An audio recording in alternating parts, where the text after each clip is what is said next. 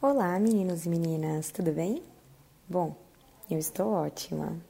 Sabe por que, que eu estou aqui hoje? Simplesmente para fazer mais um continho para vocês. Isso mesmo. Olha só, esses dias eu estava vendo aquele filme, como é que chama mesmo? É Penetras Bom de Bico. Ele fala que o melhor lugar para se arrumar uma mulher é em uma festa de casamento. Bom, por um lado até que faz sentido, né? A mulherada tá ali, se sentindo carente, achando que tá todo mundo casando menos ela, toda carente. Aí vem um bonitão e pimba! Lá vai ela querer entrar pra família. Aí que surge a questão: e se ela já for da família? Eu cresci muito próxima dos meus primos. Ao todo, são oito netos, incluindo a mim e os meus irmãos. Então imaginem a zona que a gente fazia. Cinco de nós temos praticamente a mesma idade, então estávamos sempre juntos, brincando, aprontando. Eu ouço várias histórias das amigas e amigos pegando e desejando seus primos e primas, respectivamente. Mas eu nunca tive disso. Fui inocente durante um bom tempo com relação a isso, para falar a verdade. Meu primo mais velho era o mais cobiçado das minhas amigas. Elas viviam babando por ele. Mas eu era muito nova, sabia que não ia ter nenhuma chance com ele.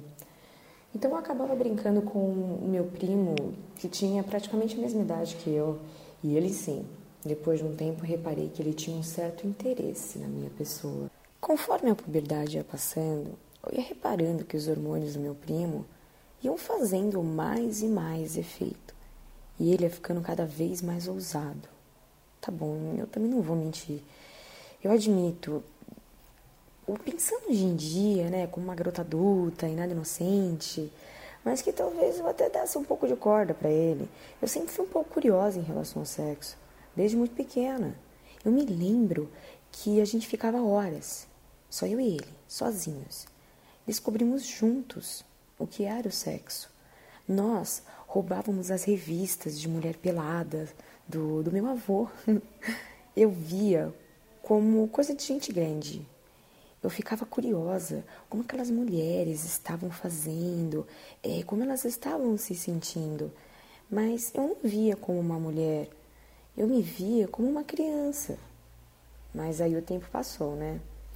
Ele já estava com 15 anos e eu começava a sentir um pouco daquelas mãos bobas dele, sabe? É, sempre querendo dar um jeitinho de ficar sozinho comigo. Eu confesso que às vezes até rolava uma vontade, mas eu morria de medo dos meus pais. Já pensou se eles descobrissem? Ia ser simplesmente uma desgraça na família. Um caso de incesto, muito grave, pecaminoso. Por isso, eu nunca me permiti ir além da verdade. Nada além de uma vista grossa. Na mãozinha dele, na minha bunda. Um esfrega aqui, um esfrega ali. Mas anos se passaram. A gente acabou perdendo um pouco da intimidade, bastante contato até. Eu já não era mais aquela menininha e ele também já não era mais aquele menininho. E principalmente, nós dois não tomávamos mais banho junto. Lembra daquele meu primo gostosão que as minhas amigas ficavam cobiçando, pagando um pau? Então, ele decidiu se casar. E por ironia do destino, eu acabei me tornando a ovelha negra da família, a rebelde sem causa, a extrovertida, para as tias velhas não dizerem na minha cara que eu era uma vadia, né? Mas também nunca fiz questão de agradá-las, na verdade, muito pelo contrário, fazia as coisas de propósito. Eu ia com os vestidos mais curtos ou com os decotes que eu tinha, aqueles mais cavados, só para ver a cara delas. E nesse casamento também não foi diferente, não. Fui com um vestido preto, com um belo decote nas costas, e eu tava rindo da cara das minhas tias, se mordendo de inveja, e tadinha daquelas crianças todas educadinhas, como se fossem mini gente grande. Nessa bela noite, estava fazendo um calor infernal, naqueles mais fodas do verão brasileiro, e mesmo na noite eu estava suando. E eu olho para aquela piscina, toda linda, sobre a luz da lua, imaginando eu, nua, sozinha, nadando, assim, sendo invisível. Mas, perdida em meus pensamentos, nem vi ele se aproximar, só reconheci aquela voz, a respiração no meu pescoço, me saudando com Oi, priminha. Os homens ficam bem bonitos de terno e gravata, mas ele, ele estava um gato. Fazia muito tempo que a gente não se via, mas caramba, ele estava gostoso. Aquele cabelo bagunçado, barba por fazer, a camisa já dobrada e meia aberta e um tênis. Ele parecia um maloqueirinho do jeito que eu gosto. Mas, falando sério, era exatamente o tipo que eu queria para aquela noite. Aí eu pensei, ao invés de escandalizar a família sendo pega dando para aquele garçom negro na cozinha, que na verdade ele estava doidinho para provar da Patricinha que eu achei melhor dar uma chance pro meu primo. Aí eu dei um super abraço nele, daqueles bem apertado, que eu aposto que ele sentiu os meus peitos contra ele. Ele começou a me odar, dei aquele gemidinho, enquanto ele segurava a ponta do meu vestido para não subir. Ele então me segurou e me deu um beijo no pescoço. E eu admito, eu fiquei arrepiada. Eu tentei fingir que já estava um pouco bêbada, né? Porque nada melhor do que colocar a culpa na bebida para pular aquela parte chata do gelo, né? Puxei ele pela mão e nós dois acabamos indo correndo pela multidão onde todos estavam dançando no salão. Ao passar por essa multidão, para garantir que qualquer um que estivesse de olho em nós dois nos teria perdido de vista. Então fomos para o fundo do buffet. Era uma casa linda e ficamos ali no quintal do fundo, conversando. Não podia dar aquela cara assim que eu queria, né?